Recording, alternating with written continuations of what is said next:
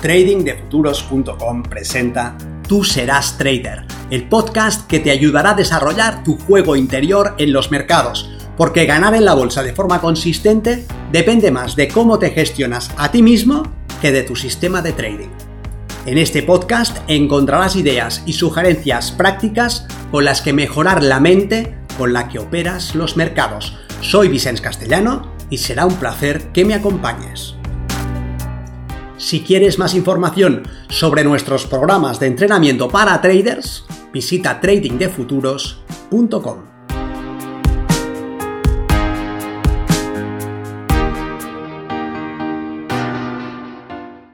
Las pequeñas cosas del trading.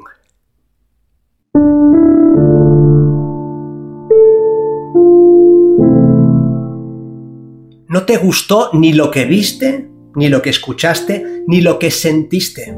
Una mirada apagada, tu ceño fruncido, la tensión en tu sien, una barba mal arreglada, una ropa dejada, un entorno caótico, el sentimiento de rabia, la ira apenas contenida, tus ganas de golpear algo, tus dientes apretados y tus resultados mediocres.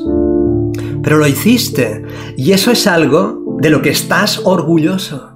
Te habías impedido hacerlo una y otra vez. No querías asumir tu responsabilidad. No crees ni en la magia ni en las tonterías.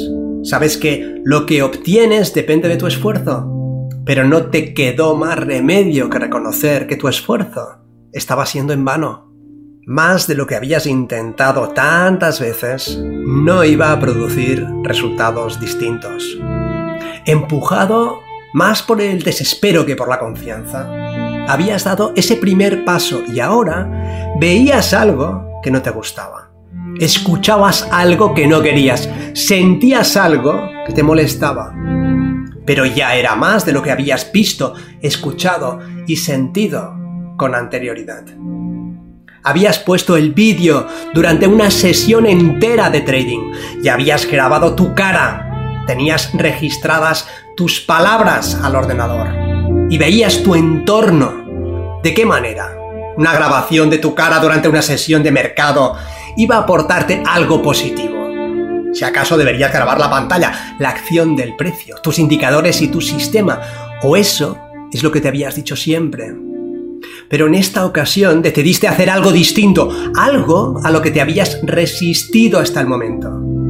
Grabaste tu cara durante una sesión de trading y ahora Mirabas el vídeo y dabas pena. Tu mirada asustada, deprimida, era triste, apagada, gris.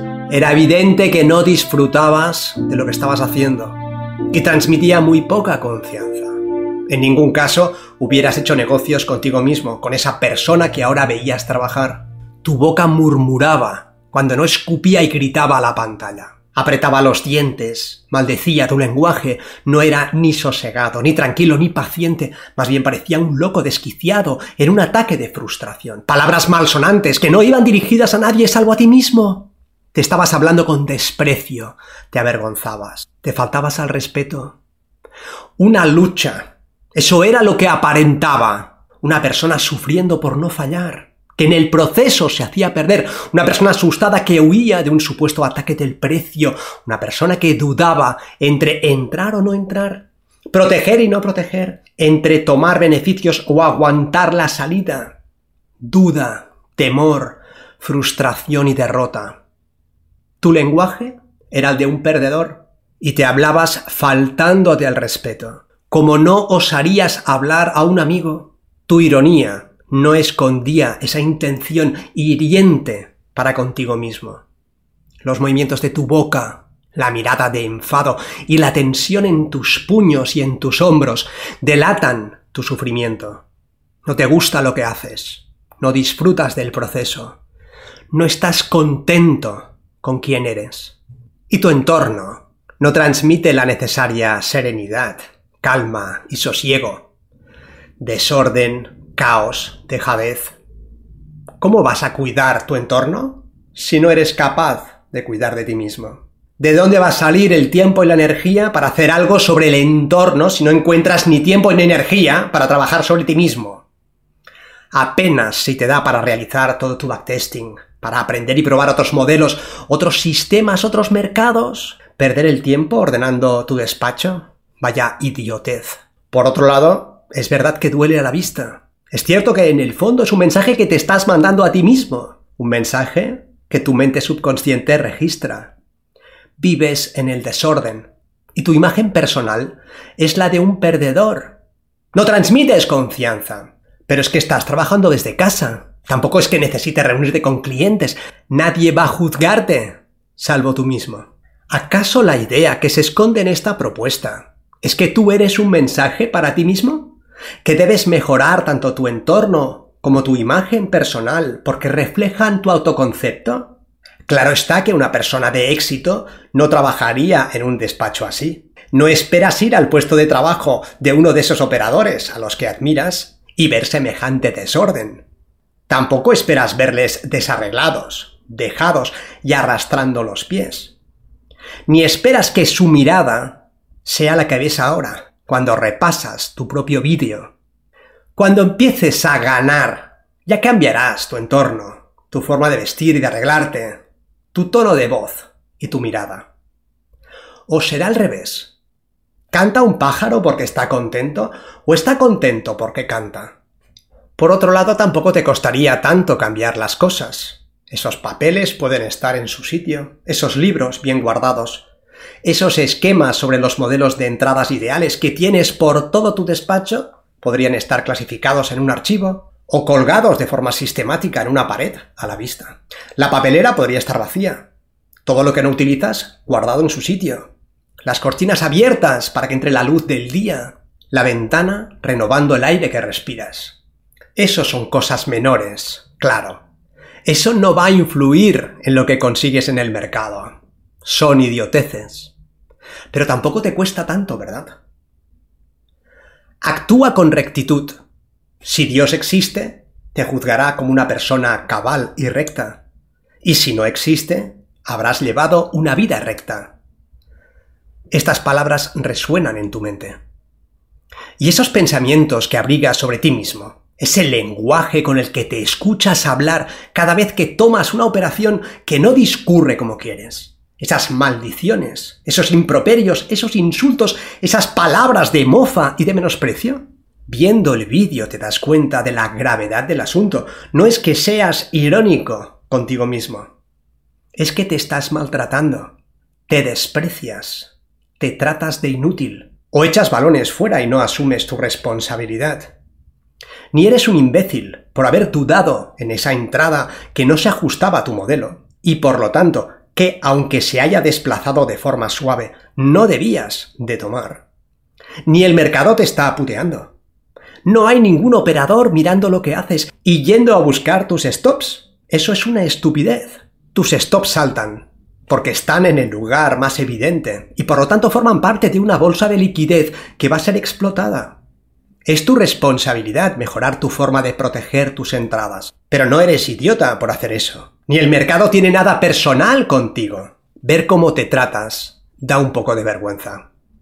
¿No dejarías que tu pareja, familiares o amigos escucharan lo que sale de tu boca? No es lo que esperas de ti mismo no es algo que vaya a ayudarte, ni a hacerte mejor persona ni mejor trader. Y no obstante, ese tipo de lenguaje lo has usado desde el principio mismo de tu sesión en el mercado. Ante una entrada positiva, te has dicho que deberías haber sacado más. Ante una entrada negativa, te has dicho que no deberías haberte precipitado. Ante una entrada que no has tomado y que se ha movido con suavidad, has dicho que tenías que haberte lanzado. Sea lo que sea que suceda, estás siempre en contra de ti mismo. No reconoces en tu lenguaje que el resultado no depende de ti, sino del mercado. Que la varianza aparecerá y sucederá lo que deba suceder, que has gestionado adecuadamente el riesgo al salir donde establece tu sistema. No reconoces tampoco que si la operación ha sido negativa, eso forma parte del juego, pero que el resultado queda compensado por las ganancias que obtienes con las otras operaciones. Tampoco te felicitas por haberte mantenido fiel a tu trading plan y haberte abstenido de participar en una ventana mal definida. No, te criticas, te metes caña, te insultas e insultas al mercado. ¿Y no te gusta? ¿Te avergüenza lo que escuchas? El tono que empleas, la agresividad que esconde tu lenguaje, la frustración y la ira apenas contenidas. ¿Pero qué harás?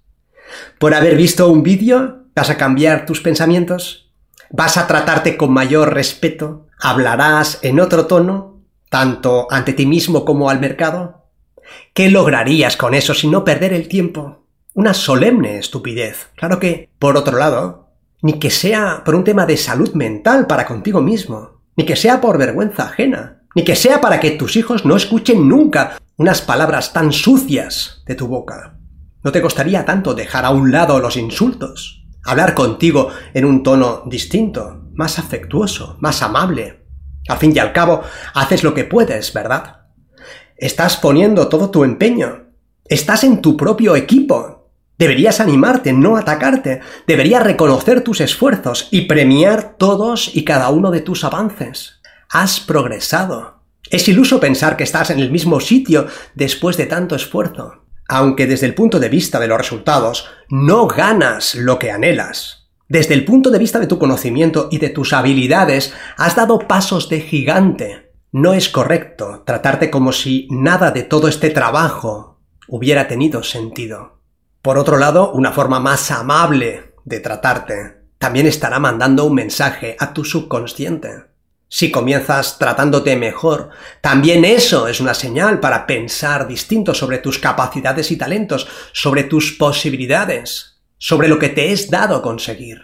¿Será cierto que si crees que no mereces el éxito, harás lo que debas hacer para no conseguirlo? ¿Tiene sentido pensar que tus creencias sobre ti mismo y sobre tus capacidades marcarán los resultados y los logros que consigas?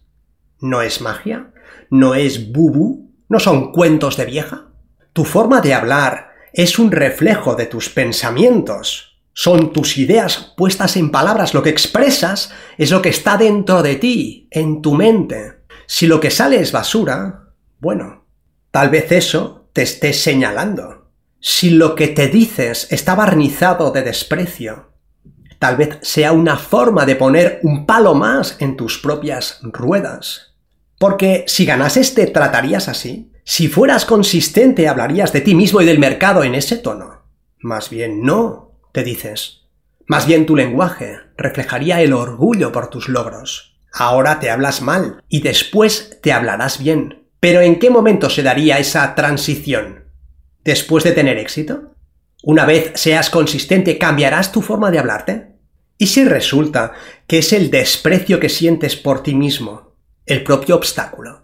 ¿Y si resulta que es justamente porque hablas mal de ti, porque no confías en tus posibilidades, en lo que haces o en lo que eres, que no logras lo que anhelas? ¿Puede ser? Es posible que debas comenzar por algo tan sencillo como observar tus pensamientos y la forma como te hablas. Es posible que cambiando algo que sí está en tu mano, que depende totalmente de ti, des un primer paso suficientemente potente como para engendrar una revolución en lo que logras.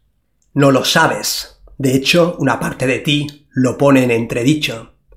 Pero hay otra parte en la que se ha abierto la grieta de la duda, desde la que entra la luz de la posibilidad. Al fin y al cabo, ¿qué perderías comprobarlo?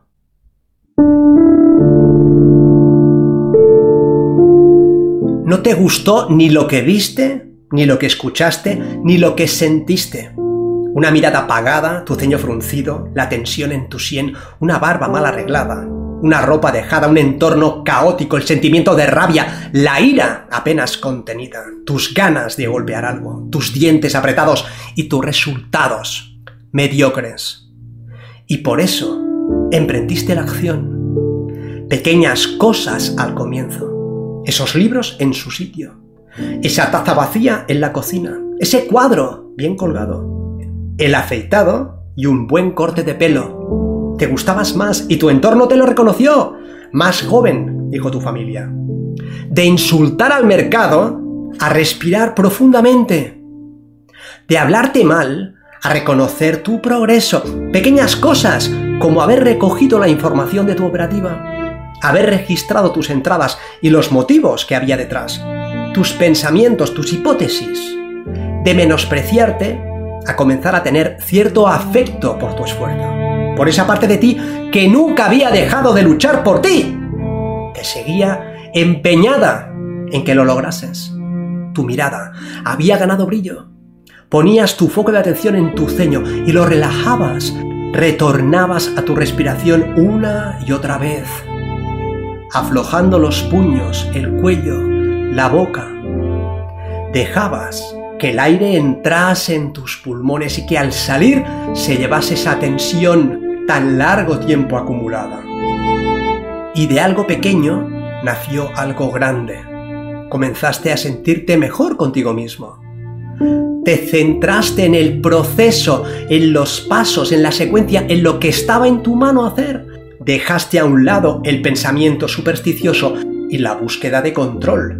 Y te apoyaste en tus datos, en tu backtesting, en tu sistema. Al librarte de la necesidad de predecir, pudiste poner tu esfuerzo en ejecutar con disciplina y en manejar el riesgo, y eso comenzó a dar sus frutos. Desde un entorno ordenado, limpio y funcional, te resultaba más sencillo mantenerte centrado y focalizado en tu desempeño. Con una imagen personal cuidada, te estabas mandando un mensaje de respeto a ti mismo. Un mensaje que se veía ahora en tu mirada, en tu cara, en la forma en que te hablabas y también en tus resultados. Lo que decías en voz alta cuando estabas operando había cambiado. Ya no era derrotista e irresponsable, sino más bien procedimental. He hecho esto y ahora, si el precio hace X, yo haré A. Y si el precio hace Z, me centraré en ejecutar B. En este escenario me desempeñaré así y en este otro asa. Y cuando el precio hacía lo que debía hacer y tú actuabas acorde a tu plan, te dabas una palmadita emocional y reconocías lo único que estaba en tu mano hacer. Habías hecho lo que recogía tu plan de trabajo. Desapegado del resultado individual de tus operaciones, analizabas tus resultados en bloques, conocedor de la varianza, esperando la ineludible expresión de la esperanza matemática que tenías a tu favor. Y eso lo simplificó todo. Ya no estabas luchando en tu contra ni en contra del mercado. Ya no había lucha, había proceso. Te centrabas en lo que estaba en tu mano hacer y te librabas de intentar controlar la marea. El precio hace X, tú haces A. El precio hace Z, tú haces B. ¿Fueron tus resultados los que cambiaron tu mirada? ¿O fue el cambio en tu mirada lo que cambió tus resultados? El hecho de comenzar a ganar de forma consistente mejoró tu humor y la forma como te hablabas. ¿O el cambio en tu forma de hablar contigo y con el mercado mejoró tus resultados. Ordenar tu entorno y cuidar tu imagen personal contribuyeron a que tu operativa fuese más sistemática y eficiente o fue tu operativa más sistemática la que contribuyó a que cambiases tu entorno y tu imagen personal. Ahora todo esto tomaba la forma de una reflexión filosófica. Al fin y al cabo, ¿qué más daba? ¿Qué había causado qué? El huevo era anterior a la gallina. Eso lo sabías porque los peces nacen de huevos. Pero ¿era relevante que tus resultados dependieran de haber cambiado la relación que tenías contigo mismo? Ahora que estabas recorriendo el camino hacia la consistencia y que el progreso parecía ineludible, ¿tenía sentido entretenerte en ese tipo de debates? Tal vez sí. Tal vez las pequeñas cosas sean importantes. Tal vez. Nos vemos en el mercado. Para mejorar tus resultados como trader, aprende el sistema Milenio y entrénate con nosotros en tradingdefuturos.com.